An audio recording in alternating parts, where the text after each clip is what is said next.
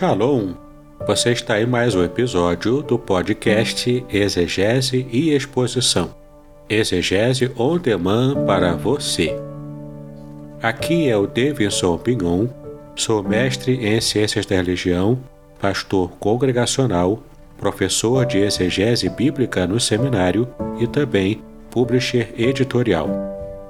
Para mim é um grande prazer ter você acompanhando os episódios que lanço todas as semanas neste programa.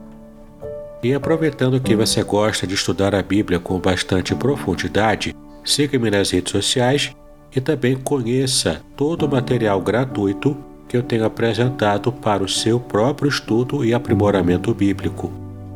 Dê uma olhadinha também nos links abaixo em dois cursos especiais o primeiro deles, Introdução à Exegese Bíblica, e o mais recente, A Trindade Revelada nas Escrituras Hebraicas. E no episódio de hoje você poderá acompanhar uma mensagem muito especial e trará grande enlevo espiritual para a sua vida. Primeira carta de Paulo aos Coríntios, capítulo 13. Nessa manhã, o verso 8 até o verso 13.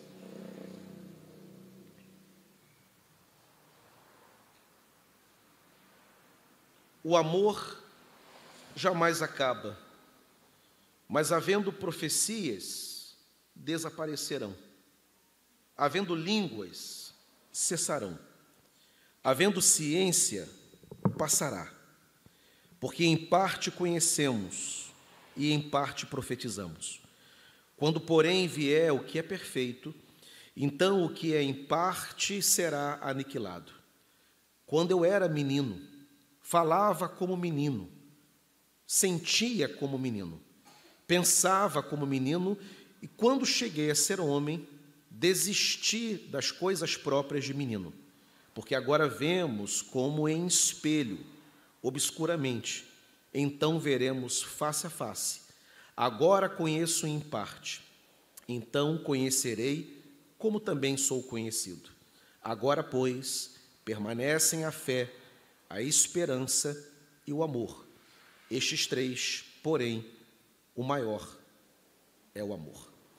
Deus abençoe a leitura e também a meditação da Sua palavra. Se pudéssemos sintetizar numa frase o que Paulo trabalhou nesse capítulo 13, durante todo o capítulo, é de que o amor é a expressão maior de maturidade e de plenitude. O amor é a expressão maior de maturidade e de plenitude. Essa frase controla a teologia de Paulo, ou melhor, a teologia de Paulo, quando inspirada pelo Espírito Santo, a condução de Paulo a escrever, e as ideias que Paulo tem sobre esse tema controlam essa perspectiva que ele está apresentando para a igreja de Corinto. Nós já sabemos a essa altura, e muito bem sabemos, que ela foi uma igreja muito agraciada com os dons espirituais. E em razão da supervalorização dos dons, principalmente aqueles mais espetaculares, que produziam uma grande repercussão, chamavam a atenção, pela natureza da sua manifestação, como era o caso do dom de línguas, que era um fenômeno extraordinário, é o caso da profecia, que eram dons muito procurados dentro da igreja de Corinto, e ela foi de fato agraciada, e Paulo nunca duvidou das manifestações da igreja de Corinto. Paulo nunca desestimulou, ao contrário, ele vai dizer que os melhores dons devem ser procurados. É o último verso do capítulo uh, anterior, do capítulo 12. E no capítulo 14, que é o próximo capítulo, daqui a duas semanas a gente entra nele, Paulo vai retomar com o tema dos dons, falando daqueles que devem ser colocados numa ordem de preferência dentro da igreja. E Paulo explica a razão pela qual essa ordem é estabelecida. Era uma igreja, portanto, muito impressionada, porque os dons impressionam. E a igreja de Corinto valorizava por demais. Paulo, como eu disse, não desestimula, mas ele orienta a igreja dizendo: olha, contudo, a manifestação dos dons, ela precisa vir carimbada pelo amor. Porque ainda que a igreja tenha esse desejo de servir a Deus com os dons, ainda que a igreja seja visitada pelo Espírito Santo, mas se ela não for uma igreja amorosa, se os serviços ministrados não forem marcados por, laços de amor, de nada adiantará tanto dom, de nada adiantará tanta manifestação poderosa na igreja. Uma igreja poderosa que recebe muito poder, uma igreja que tem um desejo de servir a Deus com dons extraordinários, mas que não ama, é uma igreja matura. Por isso que o amor é a expressão da maturidade, não o dom. O dom é uma ferramenta que é dada por Deus para que o serviço seja executado. É um equipamento para que o trabalho seja realizado. Mas ele não expressa a maturidade. A maturidade é expressa no amor, porque Deus é amor. E quando Paulo, portanto, ele trabalha com esse conceito, nesse, nessa perícope que encerra o capítulo, alguns destaques são importantes. O primeiro deles é que ele vai deixar bem claro que uh, o amor ele expressa melhor a maturidade e a plenitude de Deus em nós, porque os dons e os serviços, eles são temporários. Um dia a manifestação carismática, por mais poderosa, gloriosa e útil que ela seja para a igreja, um dia ela vai cessar. Não haverá línguas na eternidade. Não haverá profecia na eternidade. Quando o reino de Deus, nós nele adentrarmos. Um dia esses, esses dons, eles deixarão de ser executados, porque nesse tempo presente é o momento, é a ocasião na história da redenção em que Deus derramou esses dons. E por meio desses dons, o reino de Deus se espalha, se expande sobre toda a face da terra. Na carta que Paulo escreveu aos Efésios, o Senhor vai dizer no capítulo 4 que Deus distribuiu dons aos homens. A uns ele chamou para apóstolos, a outros para profetas, a outros para evangelistas, a outros para profetas, eh, pastores e mestres.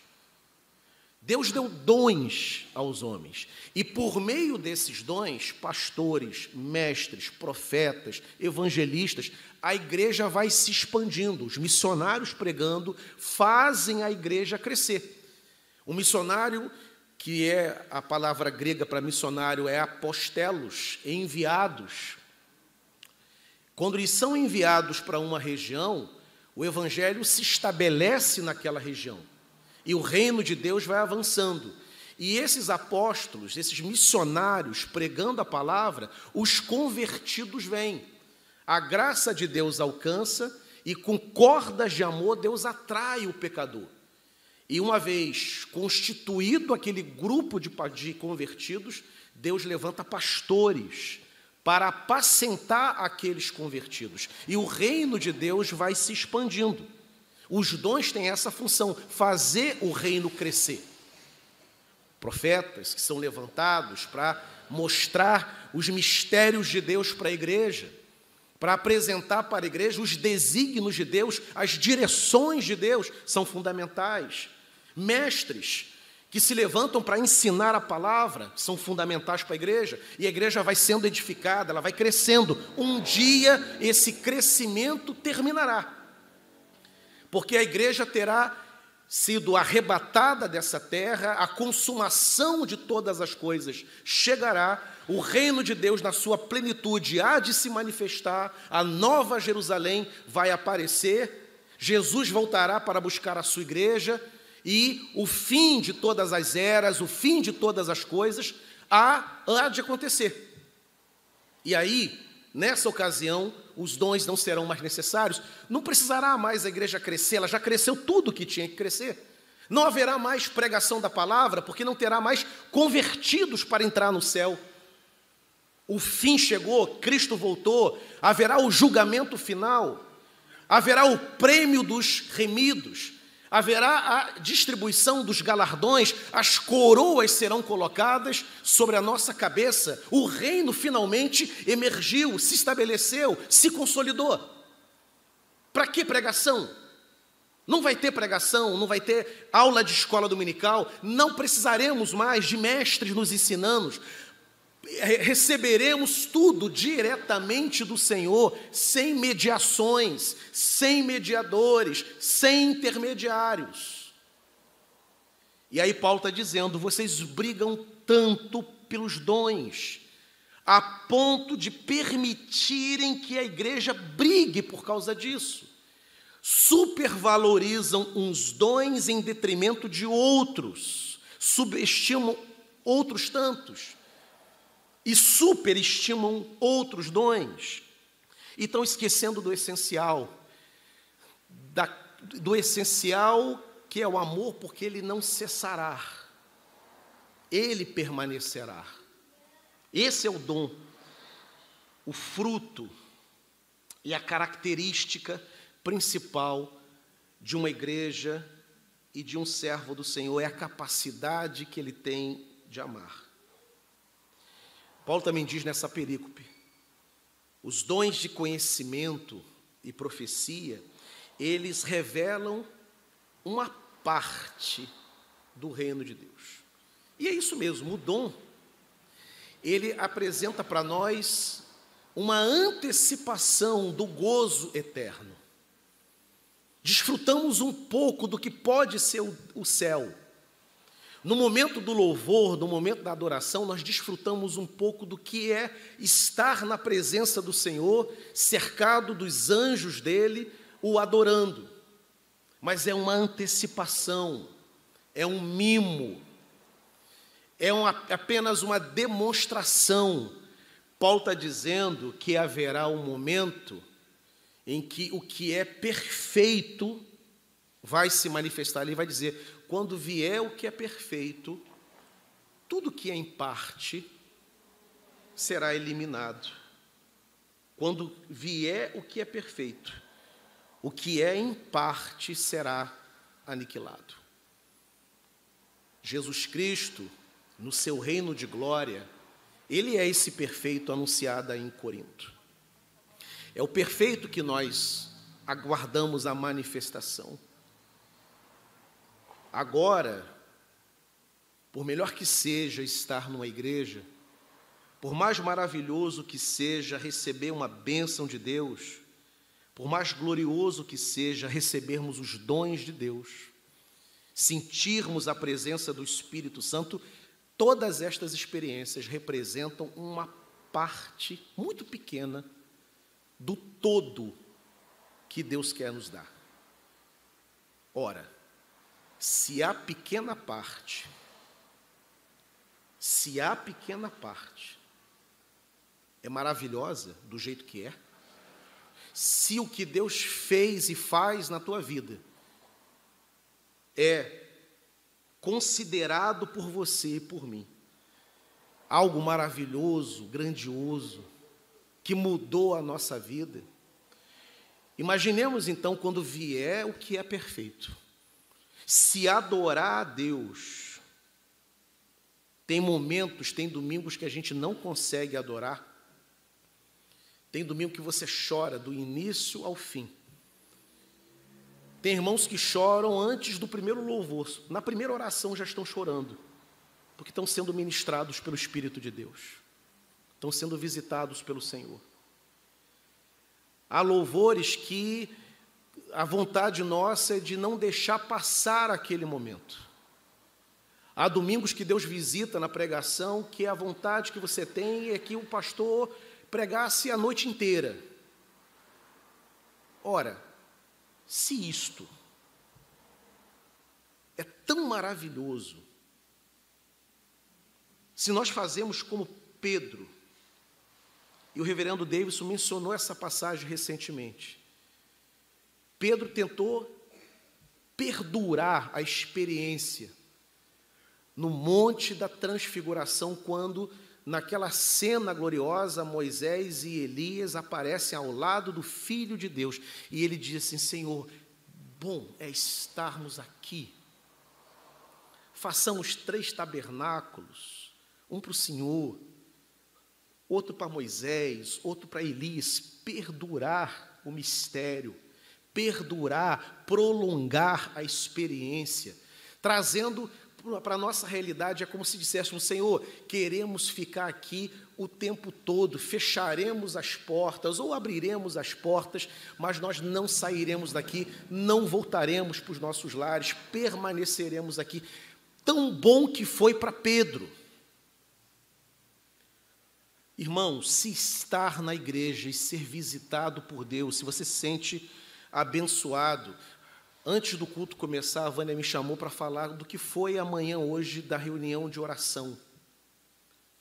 Se quem estava aqui foi abençoado e foi bom, imagine quando o perfeito se manifestar. É o que Paulo está dizendo. Vocês brigam tanto, valorizam tantos dons, estão esquecendo o principal. Quando vier o que é perfeito, tudo que é em parte será esquecido, será aniquilado. Ser usado por Deus é bom. Ser um instrumento para abençoar a igreja é algo bom, é uma experiência boa. Enche o nosso coração de alegria quando percebemos a instrumentalidade nossa, que o Espírito está nos usando se é bom, imaginemos então o que é amar. Imaginemos então o que é ter o coração e a vida inundada de amor, dessa bênção, dessa experiência que marca a vida do cristão. É possível e por isso o amor é mais importante, que você seja um excelente professor. Quando você ensina, ninguém ensina igual você e as pessoas são abençoadas quando você ensina, mas ainda assim é possível que você seja um mestre, porém arrogante. É possível que quando você louve a Deus, a tua voz dada por Deus como um presente, abençoe a congregação, abençoe a igreja e ainda assim você seja invejoso. É possível você exercer um ministério e você ter algum desvio de conduta, quem sabe até um desvio de caráter. É possível. Mas não é possível, ou melhor, é impossível você amar e ser ao mesmo tempo arrogante. É impossível você amar e invejar ao mesmo tempo. É impossível você amar e você ser mau caráter ao mesmo tempo. É impossível. O amor não deixa. O meu dom pode me tornar vaidoso. Dons podem nos deixar vaidosos. Eu canto muito, eu prego muito bem, eu conheço a Bíblia, eu sou um intelectual, eu oro muito bem, eu atuo, eu não deixo furo. Quando eu fui presidente da União de Homens, foi a melhor gestão, foi a melhor, a melhor fase da igreja. Depois que eu entrei para aquele departamento, houve uma revolução. Os dons não impedem a vaidade, a arrogância, os dons não impedem nenhum tipo de desequilíbrio. O amor impede. Você nunca vai ver alguém profundamente amoroso que esmague alguém com o tipo de talento que ele tem. É o que Paulo está dizendo, por isso que ele diz: o dom é uma pequena parte, é um aspecto, é um presente para que a igreja seja servida. Mas se esse dom, esta execução, estas ferramentas não forem colocadas, movidas pela força do amor, não terá serventia alguma. Por isso que Paulo fala: Eu vou ensinar para vocês, está falando para a igreja de Corinto, um caminho mais excelente. A igreja carismática, a igreja cheia de serviços, cheia de talentos, precisava também aprender que havia uma bênção muito maior do que aquela que ela já vinha experimentando, que era a bênção do amor. Um dia virá, como eu disse, a consumação do reino de Deus.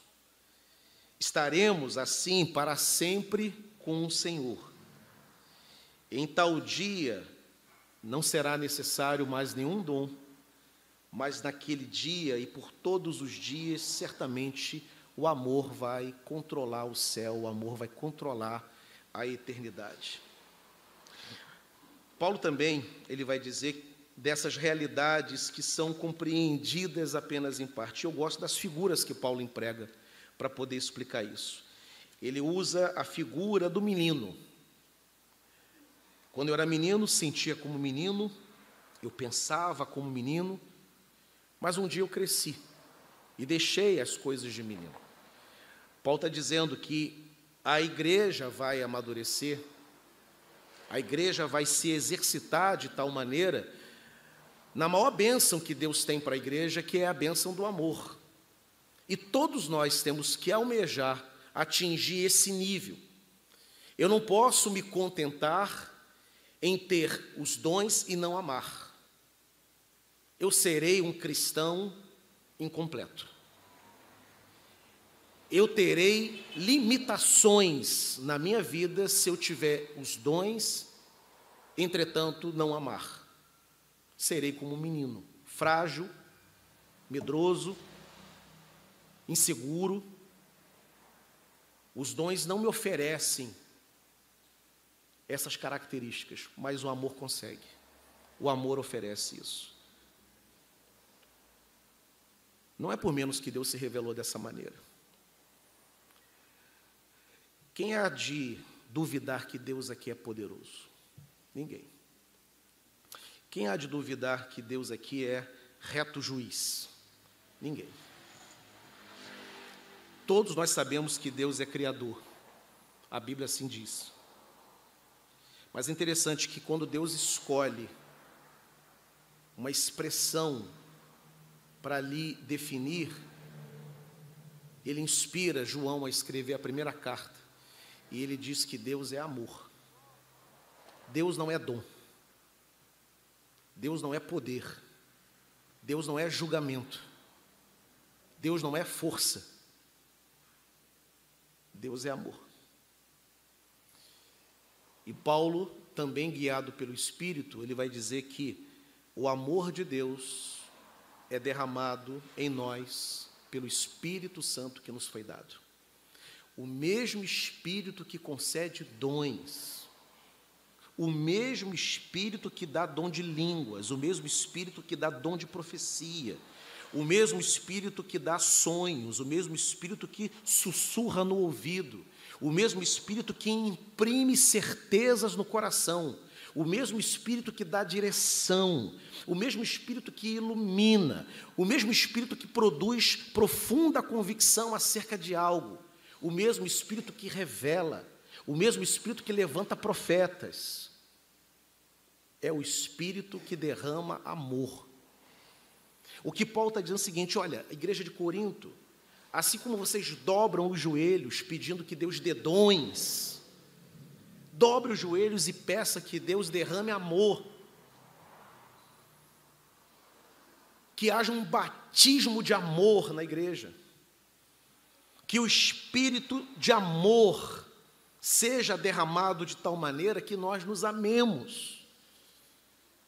E que esse amor seja primeiramente experimentado na nossa relação para com Deus. E amar a Deus é uma bênção. Martinho Lutero, quando foi arguido pelo seu confessor Stalpes, Lutero era alguém que tinha muito medo de Deus. Ele via Deus como uma espécie de juiz e a lei de Deus como uma espécie de uma flecha, e Deus era como um arqueiro, pronto para poder liberar a flecha contra o coração do homem pecador. Era assim que Lutero vinha, via. E tudo que Lutero queria era enxergar Deus como um pai amoroso e ele não conseguia.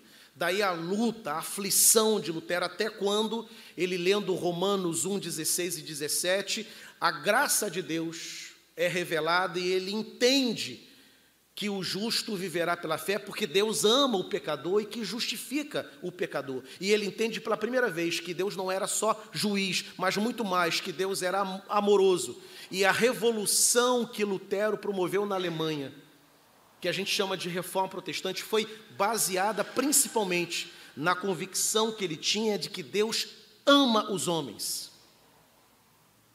se nós não acreditarmos no amor de Deus, nós não conseguiremos amar a Deus. Deus vai ser aquele ser que gera insegurança, medo. E tem muito crente, inclusive, que tem medo de Deus. Muito medo de Deus.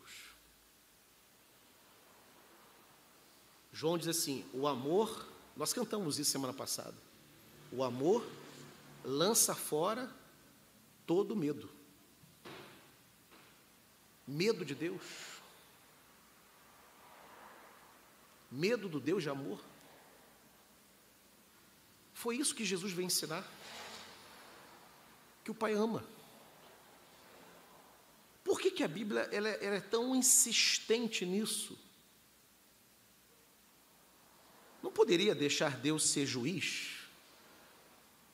E deixar todo mundo na linha? Todo mundo com pavor, com terror.